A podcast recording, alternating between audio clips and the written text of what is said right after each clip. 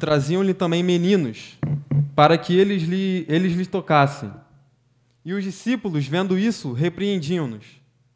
Mas Jesus, chamando-os para si, disse: Deixar vir a mim os meninos, e não os impeça, não os impeçais, porque dos tais é o reino de Deus. E em verdade vos digo que qualquer que não receber o reino de Deus como menino, não entrará nele. Só até aqui os irmãos podem se assentar. É, primeiramente, é um motivo de muita felicidade a gente estar tá conseguindo realizar essa série de sermões. Já é um desejo que estava não só no meu coração, mas um desejo de outras pessoas aqui da igreja também. E eu gostaria de agradecer à igreja por estar abraçando o projeto abraçando a ideia. E esse projeto, já, o Gabriel vai falar um pouquinho mais no final, mas ele quer, a gente quer que ele se estenda a outras pessoas também. Não só a quem pregou até agora, mas principalmente mulheres. A gente quer fazer com que mulheres preguem também. Enfim, quem tiver interessado, a gente vai se comunicar. E a gente tem um grupo que está orando, que está buscando e que, e que quer que as pregações do domingo à noite sejam realmente instrumento de Deus vivo e que cada vez mais a gente consiga abordar de temas que são relevantes para a nossa caminhada. Bom, sem mais delongas, é, esse tema é muito importante. E, bom, o título é Quando Crianças Encontram com Jesus.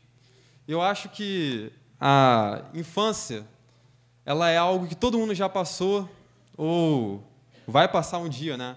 Tem crianças aqui, crianças de colo, pequenas crianças e é um momento muito bonito da nossa vida. Eu me recordo da minha infância com, com muita alegria e muitos irmãos que estão aqui lembram de mim pequeno. E é um momento onde, onde a gente recorda de, de várias lembranças preciosas, mas a Bíblia ela, ela, é, ela é impressionante porque ela traz esses exemplos da vida, infância. É, o Jesus falava muito por parábolas e ele nos dá ilustrações, histórias tão bonitas e tão simples de se entender. E é um pouco disso que a gente vai falar sobre aqui hoje sobre o encontro de crianças com Jesus. Então, em princípio, a gente se. Eu gostaria de simplesmente elencar as características das crianças. E Jesus está falando justamente sobre crianças que estão no, que as crianças que herdarão o reino dos céus. Que a gente precisa ser como meninos. Nessa versão aqui falou como meninos, mas na versão que eu li disse como crianças. E bom, para entrarmos no reino dos céus, nós precisamos ser como crianças. Mas o que isso quer dizer? O que, que isso significa? Bom, crianças elas têm características muito singulares. O primeiro delas é que elas são fracas. Crianças elas são fracas, elas são frágeis e elas são muito dependentes, muito dependentes. São seres humanos que elas precisam estar com seus pais o tempo inteiro. São seres humanos que precisam ter alguém o tempo todo auxiliando, cuidando em todo momento. Então, crianças são frágeis, crianças são fracas e crianças precisam de ajuda. Mas o que a gente poderia pensar aqui? Crianças são ignorantes, as crianças não sabem de tudo ainda, as crianças têm muito a descobrir, muito a aprender. E crianças também são muito inocentes, muito inocentes. Porque, enfim, elas ainda não estão preparadas para não conhecem todas as coisas que o mundo pode proporcionar para elas. E são essas algumas das características que eu, pelo menos, consegui pensar de quando eu observo uma criança. E eu me lembro de um, um exemplo muito inusitado de quando eu era pequeno. Eu acho que minha mãe e meus pais, meu pai vai lembrar. De quando a gente estava lá no centro de convenções, estava eu e meu primo, e a gente era bem pequeno e a gente se perdeu, era um concílio.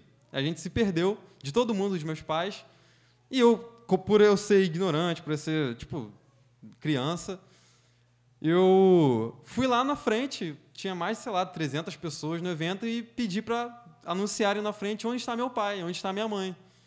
E, enfim, criança não tem. Geralmente, se fosse um adulto, teria vergonha, né? Teria vergonha de fazer algo desse gênero.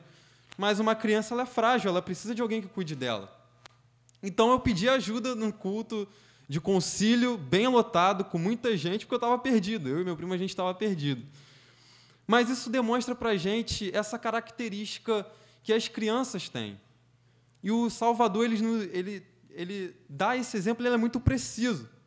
Porque quando ele fala que o reino dos céus é das crianças, de pessoas que nós precisamos ser como crianças, ele parece até que está fazendo uma alusão ao Sermão do Monte, lá em Mateus capítulo 5, que ele fala que é dos humildes o reino dos céus, eles que herdarão a terra.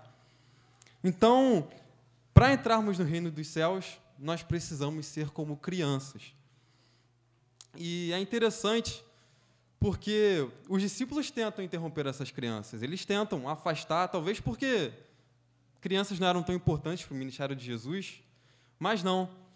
Através delas a gente aprende lições muito preciosas para a nossa vida. E há um problema quando a gente ignora os fracos e humildes, assim como aqueles discípulos queriam ignorar, queriam afastar ele, aquelas crianças da presença de Jesus.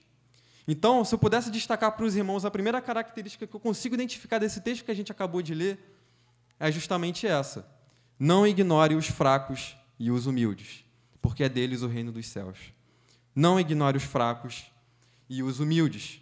E essa característica de inocência, essa característica de pureza que as crianças representam, geralmente, né, representam, ela precisa ser uma característica que está presente nos novos convertidos. Pensem só, pensem comigo. Quando nós aceitamos a Jesus como Salvador, o que, que significa esse ato? É um ato de arrependimento, é um ato de dependência, porque nós reconhecemos que nós somos dependentes dele. E por isso, nós nos prostramos. E por isso, nós reconhecemos que ele é nosso Salvador. Porque nós somos fracos, porque nós somos imperfeitos, porque nós somos inocentes, porque nós não conhecemos nada. E o momento em que a gente aceita Cristo como Salvador que é o momento onde a gente toma posse da nossa vida, da vida celeste, é o momento de dependência, é o momento de humildade, é o momento onde nós nos prostramos ao Salvador. Então nós precisamos ser como crianças. E é, eu gostaria de, também de falar em Mateus capítulo 18. Esse versículo não está lá, Léo. Pode ficar tranquilo. Muito rapidamente. E Jesus fala novamente, usa novamente esse símbolo da infância. E ele diz assim, Mateus capítulo 18, do versículo 1 ao, 1 ao 5, e diz assim: Naquela hora, os discípulos se aproximaram de Jesus e perguntaram: Quem é o maior no reino dos céus? E Jesus, chamando uma criança, colocou-a no meio deles e disse: Em verdade lhes digo, se vocês não se converterem e não se tornarem como crianças, de maneira nenhuma entrarão no reino dos céus. Portanto, aquele que se humilhar como esta criança, esse é o maior no reino dos céus. E quem receber uma criança tal como esta, em meu nome, a mim recebe. Irmãos, Talvez aqui, e talvez não, muito provavelmente, os discípulos se achegaram para Jesus com uma pretensão arrogante de saber quem seria o maior no reino dos céus. Em outra passagem, a gente vê João, a mãe de João e a mãe de Tiago, né, que é o irmão de João, pedindo para Deus colocar eles nos patamares mais elevados no céu, se sentar um à direita e outro à esquerda de Deus no céu. E talvez, dentre nós, e talvez na nossa caminhada, nós já, nós já vimos muitas pessoas que se achegam ao corpo de Cristo com objetivos individualistas, com pretensões individualistas. Mas a gente precisa aprender com as crianças, porque a criança ela é humilde, a criança ela é sincera acima de tudo e ela não tem pretensões individualistas, como a gente observou que esses discípulos provavelmente tinham. Pois bem, a gente está falando aqui de pureza, de inocência, de humildade, mas não só sobre isso que eu quero falar.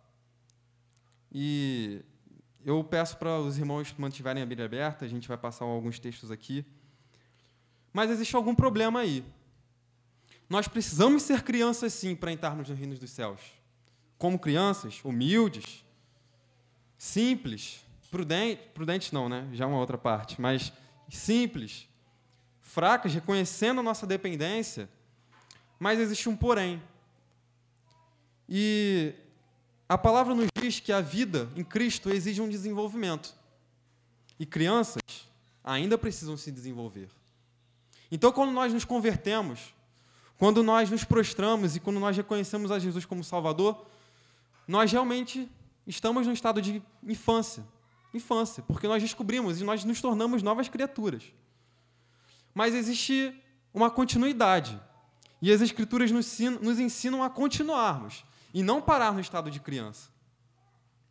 Assim como toda criança no mundo natural cresce, ser criança no reino dos céus é a primeira etapa de um desenvolvimento contínuo da na maturidade cristã. Irmãos, muitas das vezes a gente observa, não só aqui na igreja, mas na vida cotidiana, muitos cristãos que eles parecem que vivem no mesmo estado, de que eles se converteram para sempre. E é um estado de estagnação, é um estado de passividade. E eu vou falar mais um pouquinho sobre essa passividade, mas é um estado de inocência, de infância. É um estado que se parece ser perpetuado, mas isso é danoso. Parece contraditório com o que eu acabei de falar, mas esse estado de dependência de Cristo, de, de fraqueza, ele é contínuo. Mas há algo mais do que isso. A partir do momento que nós aceitamos em Cristo e nós passamos a conviver numa comunidade, numa igreja como a nossa, nós precisamos nos desenvolver, nós precisamos mudar. E a gente vai falar muito sobre isso, sobre um personagem muito, mas muito interessante que ministra nos nossos corações e ele passou por todas essas etapas que a gente está falando aqui. A primeira infância, a infância espiritual, o momento de conhecimento, mas também no momento de desenvolvimento. Então, pensem comigo, há cristãos que estão estagnados Possivelmente, certamente por causa de um pecado contínuo, por causa de um erro contínuo, por causa de algo que ela não se liberta, ou por causa de uma arrogância, o que se difere de uma criança. Talvez uma, uma, um cristão com 30 anos de caminhada ainda seja arrogante e não esteja apto a aprender quando necessário, a reconhecer quando ele está errado. E há situações desse tipo. Há cristãos nesse estado que continuam no mesmo estado para sempre, nunca mudam. São os mesmos sempre. São aqueles mesmos cristãos que sempre dão problema, que sempre, sendo bem claro, fofocam, sempre adulteram, sempre caem em fornicação. São os mesmos. E continuam nessa prática com regularidade. Eles são, podem ser salvos, sim, eles são salvos. Mas a nossa salvação exige um desenvolvimento, exige uma mudança. E um personagem muito interessante, ele vai falar sobre isso. E esse personagem é o apóstolo Pedro. O apóstolo Pedro, ele, como muitos conhecem, ele era o dos discípulos o mais ativo, o que mais, o que primeiro falava, o que primeiro se comunicava, o primeiro que, que, que dava alguma atitude, que falava alguma coisa. Mas ele cometeu muitos erros. E isso é normal, muitos erros. O apóstolo Pedro, ele, em dada ocasião, ele fala: Senhor, tu és o Cristo, tu és o Filho de Deus vivo. Mas no versículo seguinte, no, em Mateus, isso está muito bem descrito, ele fala: Senhor, a gente, o senhor não pode morrer, fica aqui, fica tranquilo, fica de boa, não faz nada. Jesus fala: sai, sai daí, Satanás. sai, Satanás. Uma pessoa inconstante. Uma pessoa que lá em Atos dos Apóstolos, como a gente estudou aqui na EBD, ele foi preconceituoso com os gentios, se comportou diferente com os gentios, o apóstolo Paulo repreende ele. Enfim, é uma pessoa que é um cristão que estava com Jesus na sua caminhada, no seu desenvolvimento. Nesses três anos de ministério, ele esteve com Jesus a maior parte do tempo e aprendeu muito. Ele era um Pedro no começo e era outro Pedro quando ele escreve essa carta que a gente vai ler aqui agora. Então, a gente precisa aprender com as palavras desse apóstolo, desse homem tão usado por Deus que nos escreve ensinamentos tão importantes. O versículo está aqui já, Léo, pode colocar o que está no slide. 1 Pedro capítulo 2, versículo 1 ao 3. Se os irmãos quiserem abrir, podem abrir. 1 Pedro capítulo 2, do versículo 1 ao 3. Que diz assim: Portanto, abandonem, abandonem toda a maldade.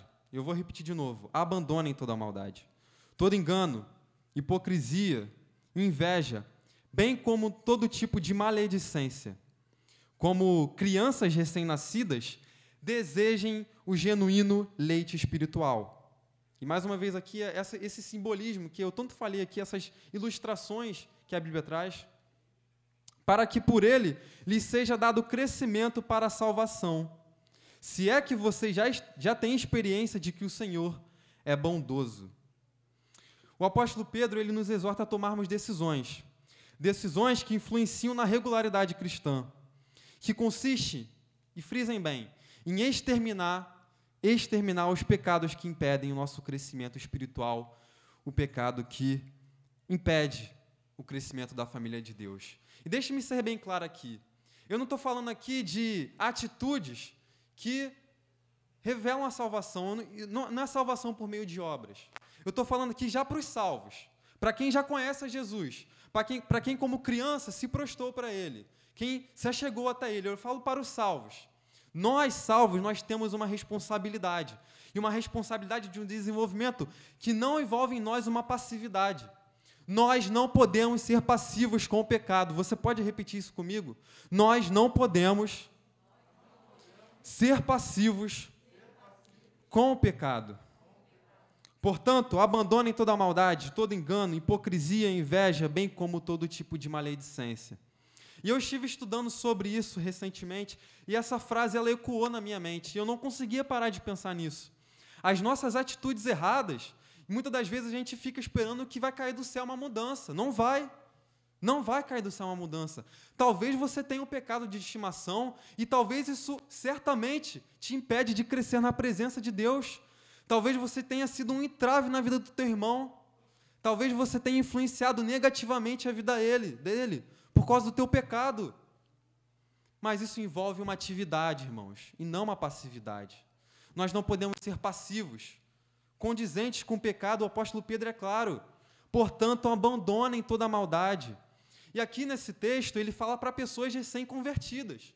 A igreja para que o apóstolo Pedro estava pregando eram de cristãos novos. Tanto é que ele fala que desejem o genuíno leite espiritual. E a ideia de leite é justamente essa, de alimentar pessoas novas, pessoas recém-convertidas. Talvez você esteja aqui nessa noite com muitos anos na carga como cristão, mas você ainda vive como uma criança. Uma criança que comete os mesmos erros e que, quando o pai adverte, não dá ouvidos. Hoje é um dia de mudança. Hoje é um dia de renúncia. Porque João Batista, quando pregava o Evangelho, ele dizia antes de crer: arrependei-vos. Há uma, uma necessidade de uma atividade e não de uma passividade. Nós precisamos tomar uma atitude com o pecado, uma atitude concreta de mudança. Isso é urgente para a vida da família de Deus. Portanto, o pecado nos impede de crescer. Leite se refere, como eu já disse, ao próprio Cristo, que injetou sua vida no novo crente. E essa passagem está lá em João capítulo 15, versículo 3 ou 6, quem quiser, depois pode pesquisar. Rejeitará o ramo a seiva do tronco que lhe mantém a vida? Irmãos, pensem nessa analogia. Analogia que está lá em João capítulo 15, depois vocês podem meditar.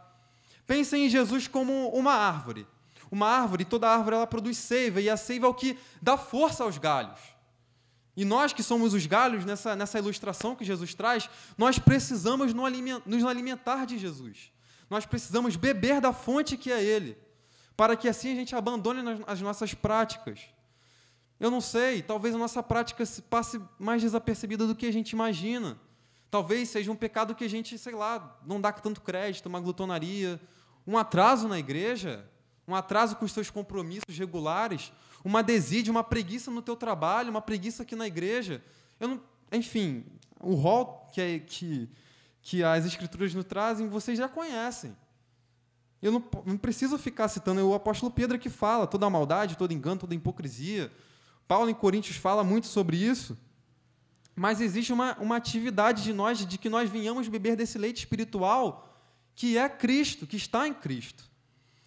E nós precisamos disso.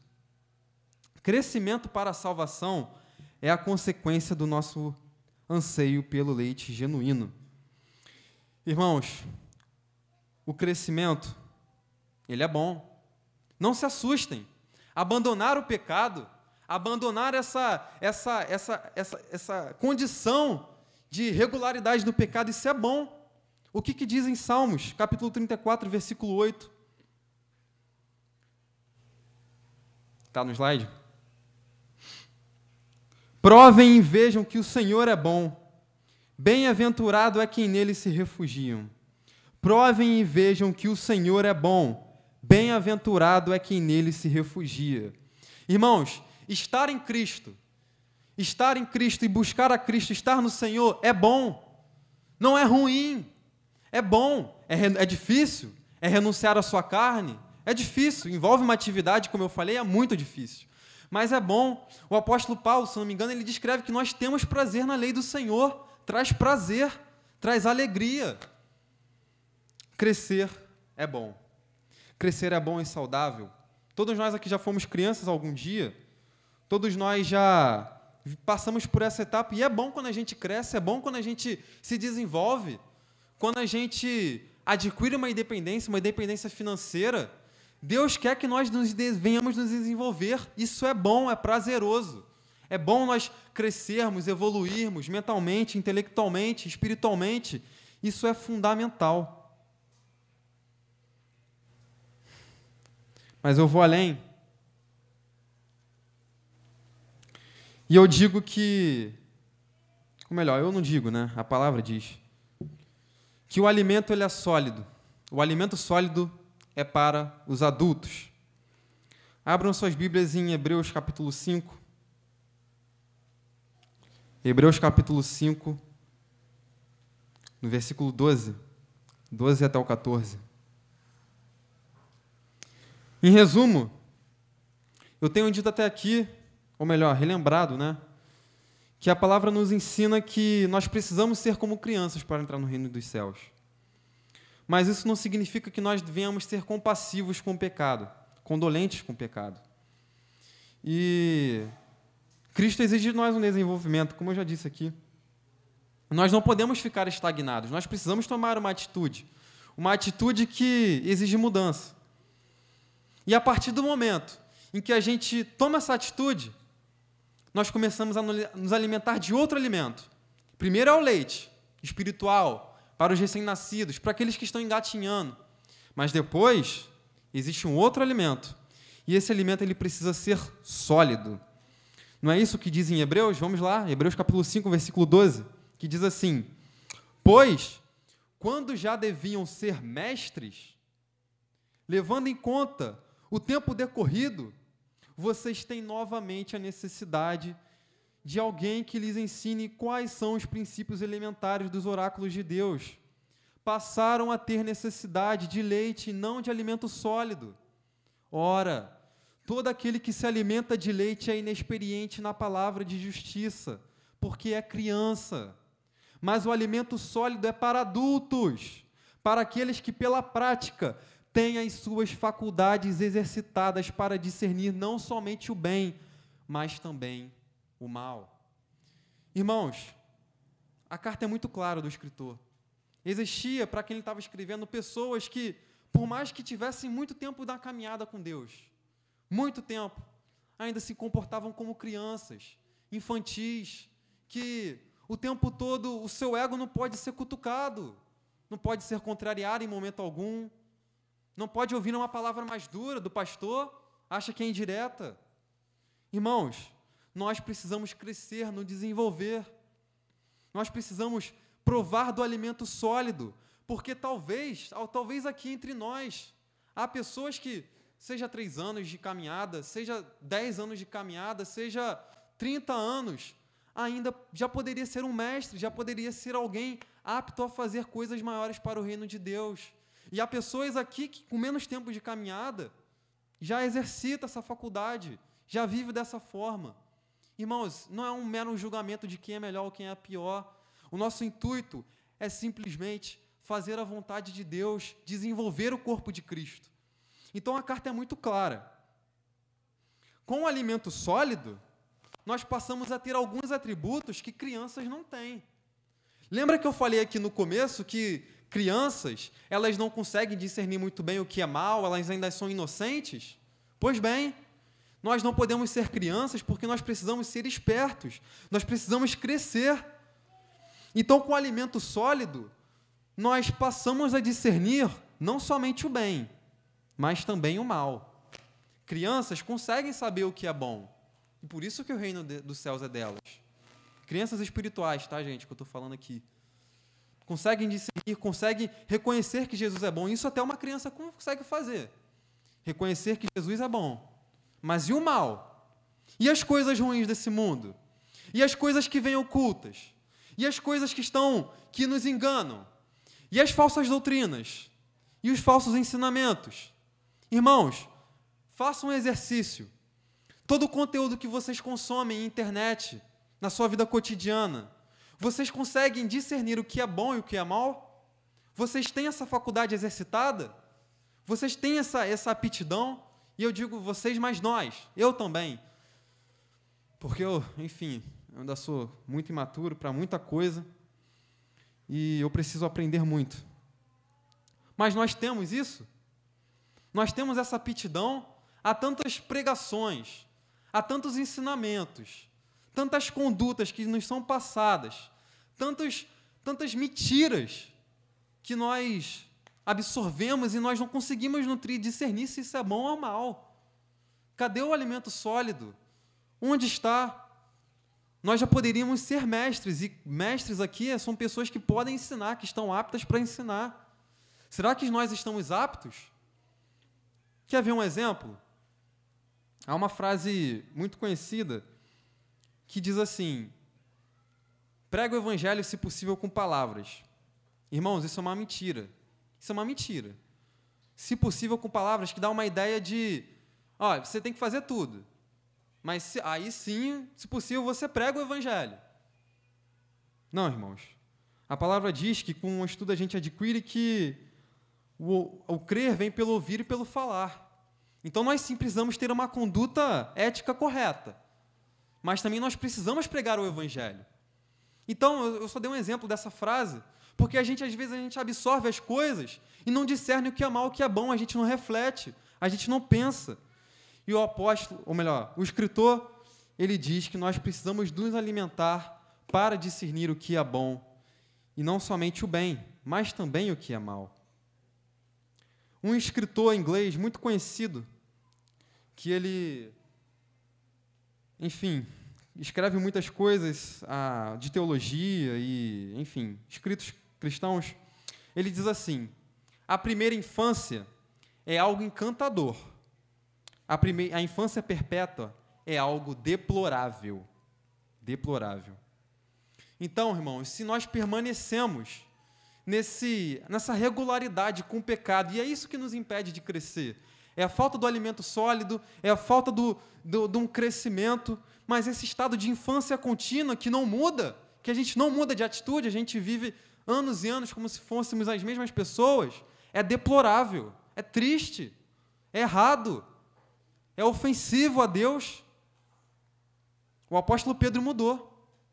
Ele não era mais o mesmo de quando ele conheceu Jesus. Antes era um pescador, um cara impulsivo, às vezes arrogante, mas ele mudou. Ele não permaneceu no mesmo estado. Ele não permaneceu na minha primeira infância. E o Espírito Santo continua nos ministrando e ele nos diz que Deus deseja o nosso aperfeiçoamento.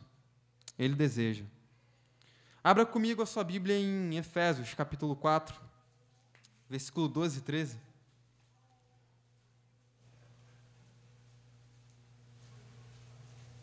Efésios capítulo 4, do versículo 2, 12 e 13. Irmãos, é muito importante que todos nós venhamos estar abrindo a Bíblia, meditando juntos. Eu posso ser um, para discernir o que é bom ou mal, eu posso estar falando muita coisa errada aqui. E a gente precisa ter essa sabedoria para discernir o que é bom e é mal. Talvez já, ve, já vieram pessoas aqui nessa igreja que falavam coisas que eram ruins. Nós precisamos ter esse discernimento, esse aperfeiçoamento. Em Efésios capítulo 4, versículo 12, diz assim: com vistas ao aperfeiçoamento dos santos, para o desempenho do seu serviço, para a edificação do corpo de Cristo, até que todos cheguemos à unidade da fé e do pleno conhecimento dos filhos de Deus, ao estado de pessoa madura, à medida da estatura da plenitude de Cristo. Observe essa, essa constante preocupação do apóstolo Paulo, de nós crescermos, de nós nos desenvolvermos a estarmos à estatura da plenitude de Cristo. Nós, como wesleyanos, nós acreditamos na perfeição cristã, numa busca contínua, que o crente, ele não se contenta com o teu estado pecaminoso, com o seu estado pecaminoso, e ele busca esse aperfeiçoamento contínuo. E é exatamente sobre isso que Efésios 4 fala, buscarmos a desenvolvimento, a, o estado de pessoa madura na plenitude de Cristo. E há um estado, irmãos, um estado que, mesmo quando a gente alcança uma certa maturidade espiritual, a gente continua humilde, a gente continua preocupado em fazer a vontade de Deus e admitir também quando a gente está errado. Existe essa preocupação, essa, essa constante preocupação do apóstolo Paulo com os santos, com seu desenvolvimento. E ainda falando sobre crianças, irmãos, uma criança pode herdar riquezas, uma criança pode se tornar rei, pensando na época do reinado. A criança tem capacidade de, de, se, de lidar com as riquezas de seu antecessor. A gente vê na história que não, que os reis eles sempre aguardavam uma certa idade para adquirirem posse do que era seu por direito. Crianças, elas não podem herdar riquezas ainda. Crianças, elas ainda não estão preparadas para isso. Elas as esbanjariam esbanjaria suas riquezas. Assim como lá o filho pródigo, ele não soube aproveitar as riquezas de seu pai, ele era uma criança ainda, uma pessoa imatura, uma pessoa que cometeu erros. Existe um exemplo muito claro e muito bonito, na verdade, que C.S. Lewis ele traz, ele traz isso lá nas Crônicas de Nárnia, é um, é um, são livros, esse é um escritor cristão, teólogo, e as Crônicas de Nárnia elas fazem uma grande metáfora à Bíblia, para quem não conhece. E chega no primeiro livro, chega numa etapa que um dos personagens, Edmundo, ele ele conhece a rainha de gelo e ela é, simboliza Satanás naquela nessa linguagem, nessa linguagem figurada. E ele tem contato com ela e ela começa a dar comida para ele. E ele começa a esbanjar, comer, comer, comer. E ele, ele, ele só para porque ela freia ele, que ela para de dar comida para ele. Mas ele começa a esbanjar comida. Ele começa a comer, se encher, se encher, e no, no encantamento que, que ele comia, ele iria morrer, explodido. Esse era o encantamento que a linguagem figurada ela traz. Isso traz essa reflexão, essa ideia de que crianças não podem herdar riquezas, crianças as esbanjariam, gastariam com coisas supérfluas, com coisas inúteis.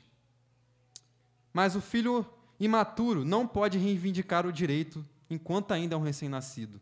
Crianças no reino dos céus não conseguem usar as riquezas de Deus, não conseguem executar tantos benefícios que Deus nos dá. Talvez seja um dom, um dom que você tem, mas você usa mal, porque é criança. Talvez eu seja criança com certo dom que eu tenho. Mas a gente precisa saber, saber que joias não são brinquedos.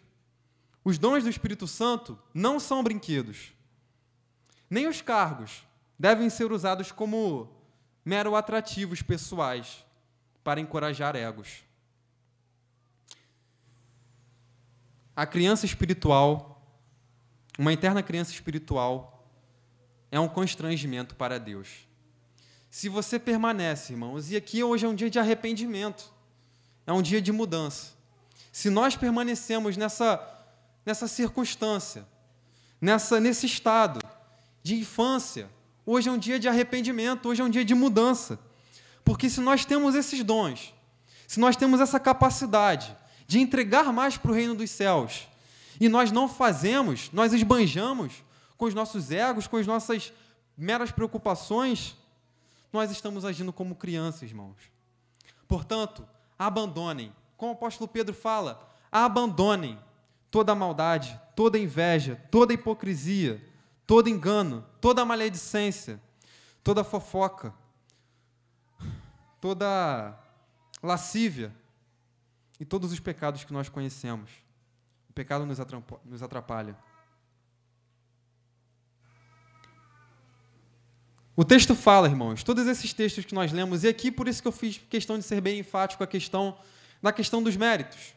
Esses méritos, essas obras que eu falo aqui, não é para salvação, mas é para o desenvolvimento. É o processo que a gente chama na teologia de santificação. Mas o texto fala para alguém abandonar o pecado por você? Esses textos, na verdade? Não. Eles dizem para nós abandonarmos. Nós, os leitores, nós, aqueles que os apóstolos estão direcionando essas cartas, nós devemos tomar uma atitude, nós devemos mudar. O Espírito Santo auxilia a gente, a gente não está sozinho. O que, que diz em 1 Coríntios capítulo 3, do versículo 1 ao 3? 1 Coríntios capítulo 3, do versículo 1 ao 3. Diz assim: Eu, porém, irmãos, não pude falar a vocês como pessoas espirituais, e sim como pessoas carnais, como crianças em Cristo. Eu lhes dei leite para beber, não pude alimentá-las com comida sólida, porque vocês ainda não podiam suportar, nem ainda agora podem, porque vocês ainda são carnais. Porque se há ciúmes e brigas entre vocês, Será que isso não mostra que são carnais e andam segundo os padrões humanos? Irmãos, o apóstolo Paulo, aquele que é conhecido por falar sobre a graça, olha o que ele está falando aqui, a profundidade. Se há ciúmes e briga entre vocês, será que isso não mostra que são carnais? Eu dei leite de beber para vocês. Talvez aqui o pastor já pregou o mesmo sermão três, quatro, cinco vezes. Já falou na EBD três, quatro, cinco vezes. Talvez o presbítero Gerson, nas suas ministrações, já tenha falado do mesmo tema três, cinco, quatro, dez vezes a gente não muda. A gente não muda. Irmãos, se nós estamos nessa condição, nós somos carnais ainda. E o apóstolo Paulo, que tanto fala da graça, ele nos dá esse alerta. Nós precisamos sair desse estado, nos desenvolver, mudar, sair dessa estagnação. É claro, irmãos, cada um tem suas dificuldades, cada um tem o, o seu tempo. Eu entendo completamente, eu com certeza eu passo ainda por muitas dificuldades, mas existe uma necessidade de mudança, irmãos. Há pregações, há sermões, há ilustrações, há ensinamentos que quem está aqui pregando já está cansado de falar e a igreja não muda. Porque, como o apóstolo Paulo fala, nós somos carnais, porque há ciúmes, há brigas entre a gente. 1 Coríntios capítulo 14 diz assim, 1 14, versículo 20. Mais uma vez, a linguagem da, da infância. Mais uma vez, a linguagem da inocência.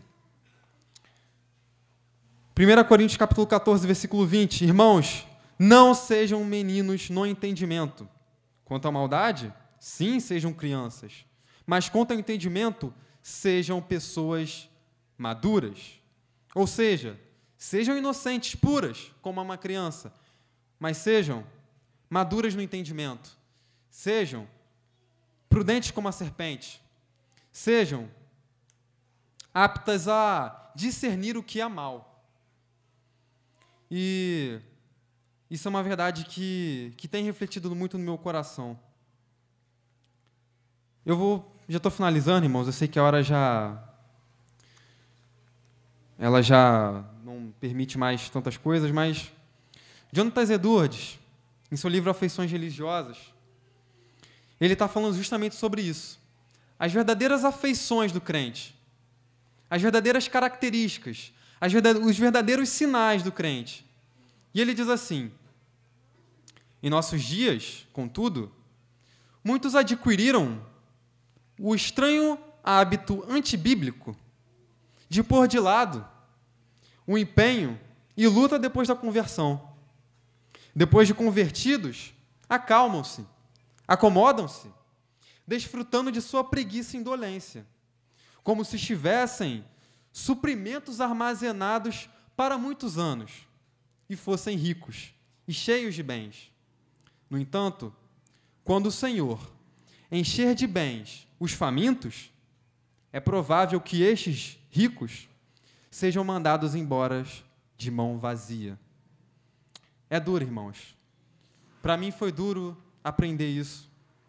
Para a gente é duro ouvir essa, essas palavras. Mas a mensagem de Deus, ele fala, Jesus fala, arrependei-vos. Ele fala que para seguir ele, nós precisamos renunciar, tomar a nossa cruz. E a ideia é de perder a nossa vida. É de perder a nossa vida, literalmente perder a nossa vida, perder as nossas práticas que nós tanto gostávamos, perder. A ideia é de perca. A ideia é de mudança, de viver uma vida completamente nova para Cristo. Ser nova criatura, ser uma pessoa nova, envolve mudança, envolve crescimento, envolve saber que nós não estamos de mãos vazias, irmãos, e nós que precisamos fazer muito ainda. Não para meramente ser salvos, mas esse processo de santificação, de sair do pecado, é constante.